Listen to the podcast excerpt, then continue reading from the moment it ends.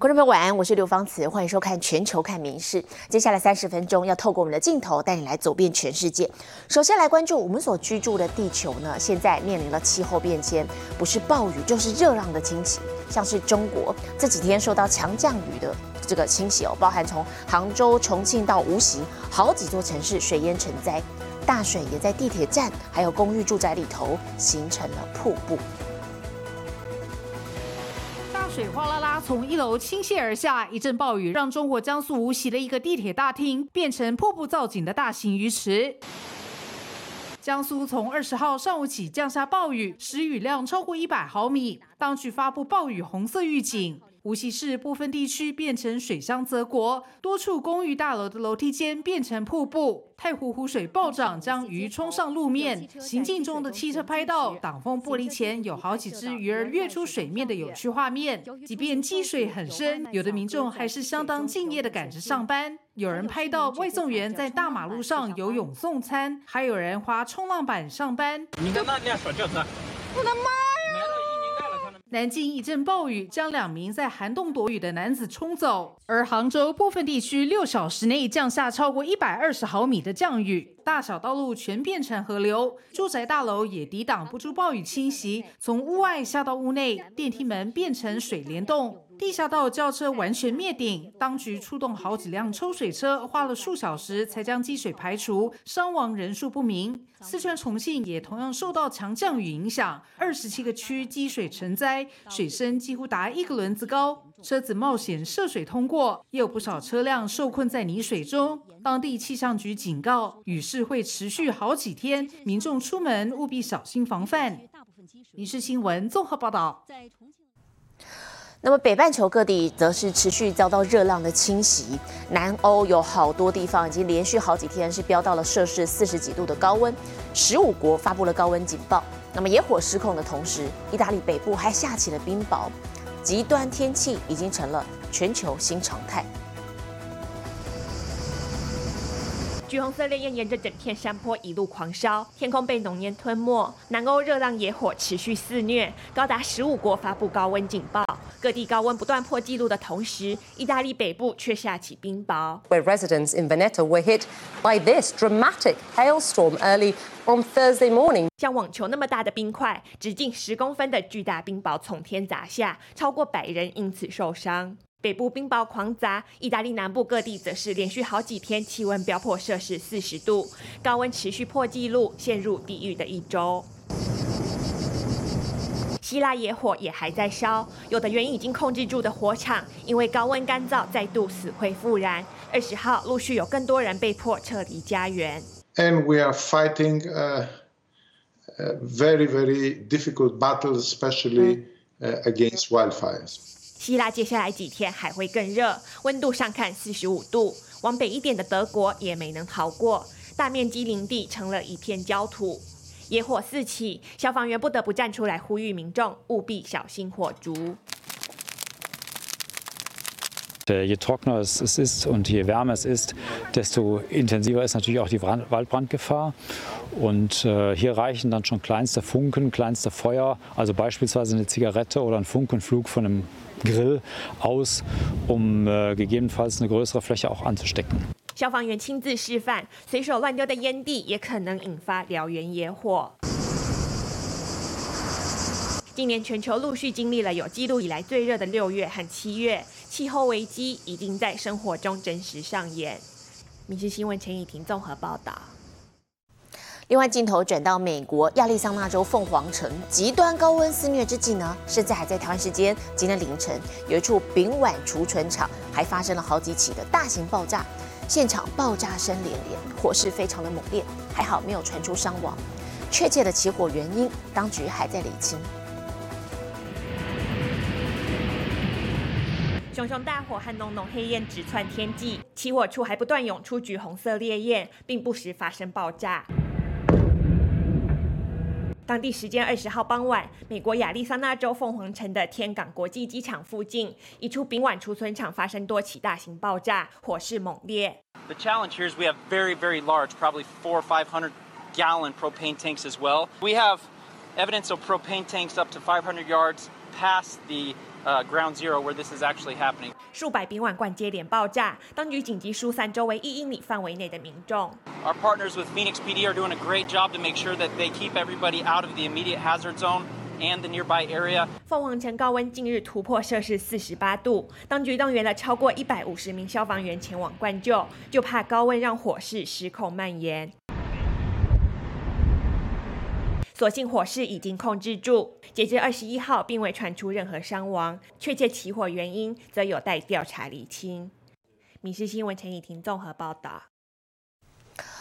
三一一大地震让日本福岛第一核电厂产生了大量的核污水，那么当局哦经过计划跟稀释，决定在夏天把这些污水排入海中，不过引发了邻国的反对，当中包含了中国。好，因此他们从七月开始就针对日本的进口海鲜进行全面的辐射检查，好多日本水产品因此卡在中国的海关，甚至时间还长达一个月，相关产业产业受到冲击。新鲜的生鱼片握寿司，鲜甜口感让老饕爱不释口。现在中国民众要吃到这样的海鲜料理，却是越来越困难。領事館の方にも確認したけど、いつどうなるかっていうのもまだ目処がわからないですよね。皆さん困ってありますよね。位于中国广州的日式料理店，以往有九成食材都是日本产地直送，上周开始全换成中国在地水产，连当地的海产店都看不到日本海鲜。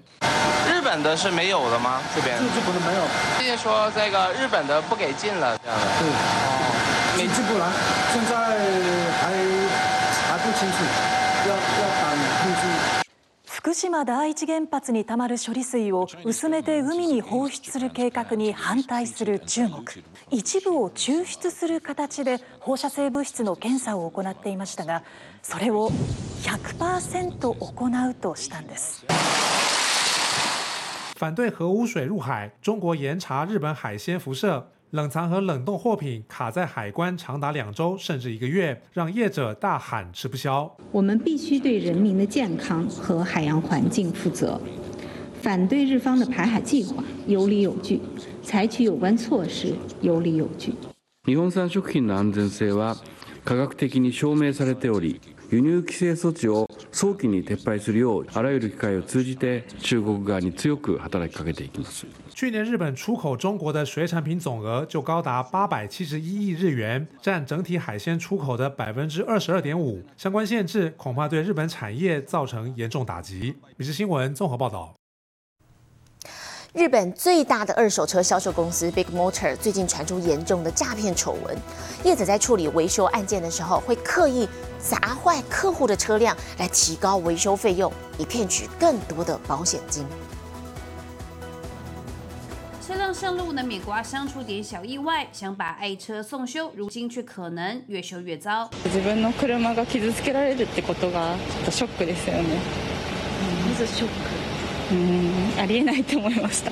やっぱりそれは許せないと思うね。東京湾に沈められたら潜ってても取りぐらいの気持ちがあるような車だから、業者によってやられてるっていうのが大問題だと思います。日本最大的二手车交易业者 Big Motor 近来传出严重的诈骗丑闻。业者在维修客户车辆时，会用砂纸、螺丝起子和装在袜子里的高尔夫球，用力砸毁车体和灯罩，以提高修理费用，向三井住友等三家保险公司榨取保险金。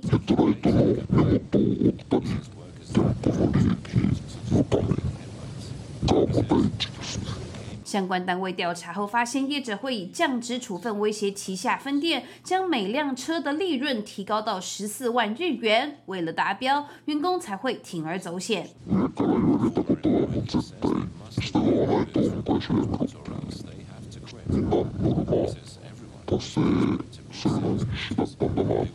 本当にこんなことがあるのかと我が目を疑うような、 まあ、状況で、えこういうことはその、まあ、事実であればですよ報道が事実であればあこれはまあ許されないことであると。类似的骗保行为已经持续五年之久，全公司有三成员工都参与其中，受害件数多达一千件以上。消息一出，日本金融厅也立刻介入调查，要追究相关人员责任。民事新闻综合报道。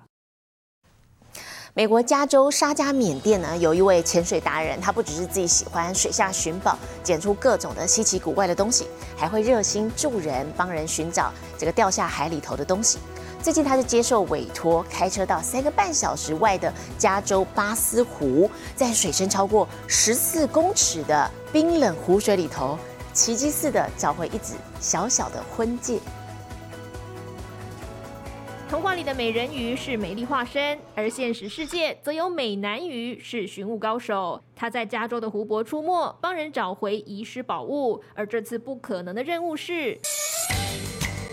潜入超过十四公尺的湖底，寻找价值将近台币三十万的婚戒。As I was swimming, I lost my wedding ring. 湖水又冰又冷，而且能见度几乎是零。潜水达人麦克只靠手电筒和金属探测器，就赌那两趴小到不能再小的成功几率。想不到，真的让他赌到了。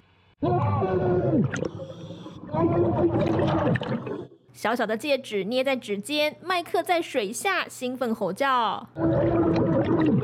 失而复得的戒指主人更是开心到不行。麦克是无偿帮忙，不过失主坚持给他两百美元答谢。You were more excited than she was, I think, when you found it. I can't help it. I I get so excited when I find something. It's like it's got to go somewhere. 其实麦克原本就喜欢潜水寻宝，家里堆满他捡回来的宝物。他还分享自己最诡异的收藏。He's a he's a rescue dummy for about two or three seconds. I thought it was a real body, and that was absolutely terrifying. 虽然偶尔会被吓到，但是麦克乐在其中，继续当最擅长失物招领的美男鱼。明星里面这么报道。 长相奇特的海马其实是用鳃呼吸的鱼，那么它的脊椎演化到像猴子的尾巴一样，可以卷曲勾住物体来固定它身体的位置。那么其中怀氏海马呢是澳洲东岸的特有种，近年来却因为环境被破坏，濒临绝种。澳洲就有研究团队特别替他们打造了海马旅馆，替海马们重建家园。长长的嘴巴用力一吸，眼前迷你的浮游生物马上成了小海马的点心。澳洲的这处海洋动物研究中心富裕了许多怀氏海马，团队近日把数百只带到一处特别打造的海马旅馆，让它们重回大海。海马优雅的在海里游来游去，一旁的铁笼就是团队特别帮他们量身打造的家。怀氏海马是澳洲的原生物种，然而因为气候变迁、栖地遭到破坏等因素，它们正面临严重的生存危机。So seahorse hotels we place out into the wild, and that over time they will accumulate lots of natural growth, including sponges and algae. and become a suitable habitat for all the seahorses, replacing that habitat that's been lost or degraded in the past. 澳洲官方和学界合作的海马富裕计划，利用一种可生物分解的金属，做出一个像是铁笼一样的人造海马旅馆，放到雪梨的外海，替野放的海马宝宝打造安全的新家。There was a release done at Chowder Bay previously uh, in May of 2020. So 90 seahorses were released into Chowder Bay. After one year, 20% of these seahorses were still found on the seahorse hotels. Nine seahorses were observed to be pregnant within the wild. 三年前的计划成果振奋人心。透过重建海马的栖地，团队希望有朝一日能够成功富裕怀氏海马。民事新闻陈以婷综合报道。体坛消息来看，是女子世界杯足球赛如火如荼的激战当中，那么也让各国女足球球星的关注度水涨船高。好，其中德国的明星中场格温，她虽然因为膝盖受伤了退出了这届赛会，可是她的美貌还是被众多球迷注意，成为另类焦点。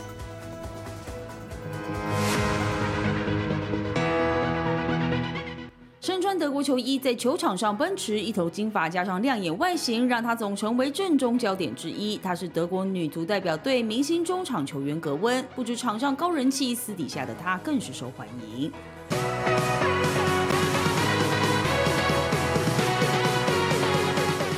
展现有别于球场的魅力，精致五官和姣好身材，让格温在 IG 拥有超过五十万粉丝。也因为她的高人气，让知名性感杂志向她提出拍摄邀请，但却遭到格温拒绝。除了个人考量之外，外界也猜测和2011年五位德国女足队成员在受邀拍摄后发展却每况愈下的魔咒有关系。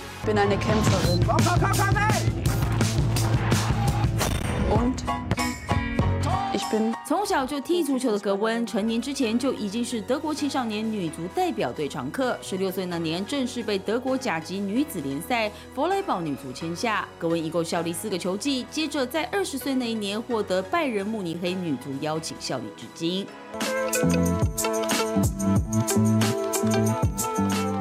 二零一九年世界杯，格温代表德国队出赛，在当届被选为最佳新秀，隔年又入选欧洲杯最佳阵容。原本格温已经被选入德国代表队，要在今年世界杯大展身手，格温却因为左膝十字韧带受伤动刀后恢复不如预期，得专心调养，遗憾错过这次世界杯。密室新闻综合报道。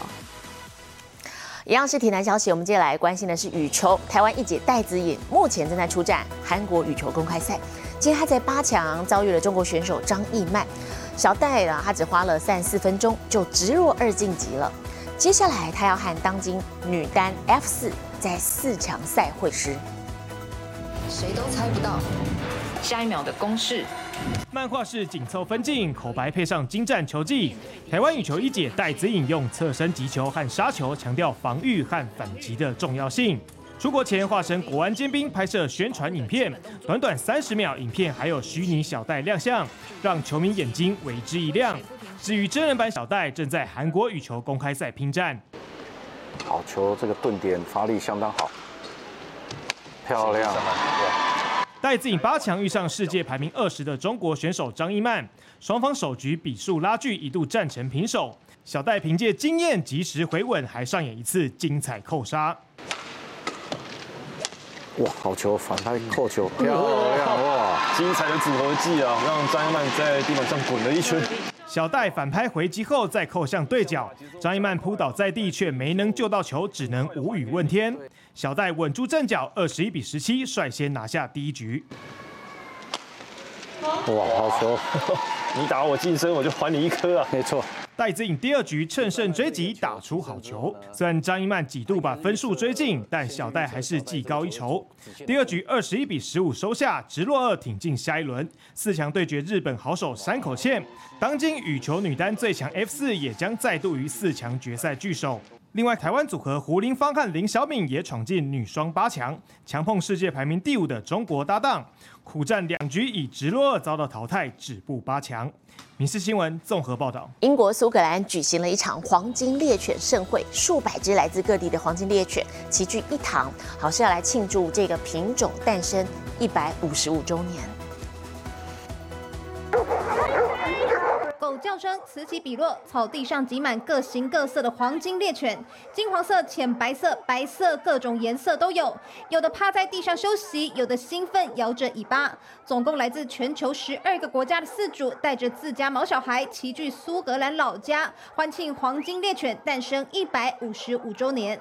The golden retriever, we believe, was originated by Lord Tweedmouth, and he had his country home at Gushigan in the Highlands. 据说，为了培育适合高地地形的猎犬一八六六年世界上第一窝黄金猎犬就在此诞生。一九零三年，先以金色平毛犬为名注册一九一一年被认可为新品种；1920年正式改名为黄金猎犬。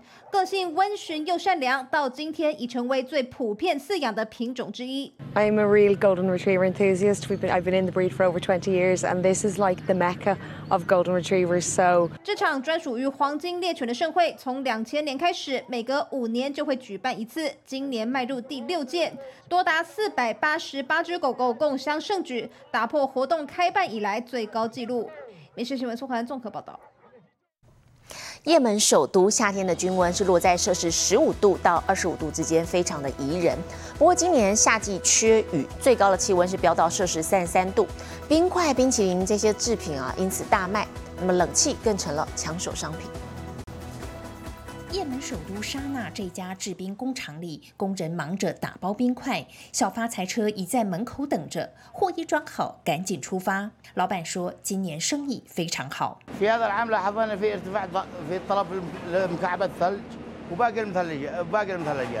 卖海鲜的摊子里，工作人员时不时就得把碎冰块加到海鲜上，保持商品新鲜。咖啡店里，老板也等着冰块的到来。السنة هذه حر كثير حر ملموس يعني من قبل كثير من الناس الذين نلتقي فيهم او حتى احنا بنشعر فيه احنا واحنا في البيت يعني. 也门首都沙那海拔两千两百公尺，终年气候温和。一般而言，七月八月是雨季，平均气温落在摄氏十五度到二十五度之间。今年因为雨水不足，气温飙升，还出现热浪。十九号气温更是冲上摄氏三十三度，沙那民众叫苦连天。能降温的商品大卖， 冷气行生意更是下下叫。 ما كنت اتوقع في يوم من الايام في صنعاء بجي اصلا اشتري مكيف هنا في صنعاء لكن التغير الجو الكبير في صنعاء هنا موجود الحراره العاليه الموجوده الان ما تعودناش عليها ابدا يعني في سنوات طويله 表面上，沙那看起来和其他城市没两样，事实不然。也门2014年爆发内战，至今还没有落幕，被迫迁居的人很多，国家资源有限，生活已是相当不易。如今再加上高温热浪，日子更是艰辛。民事新闻综合报道。 好像也门这样子的高温天气，有在国际上好多地方都出现了。我们详情交给 AI 主播敏熙。Hello，大家晚安，我是明视 AI 主播敏熙。明天就放假了，大家有想好要去哪里玩了吗？敏熙在网络上看到有一座公车候车亭相当有特色，就在台中港旅客服务中心。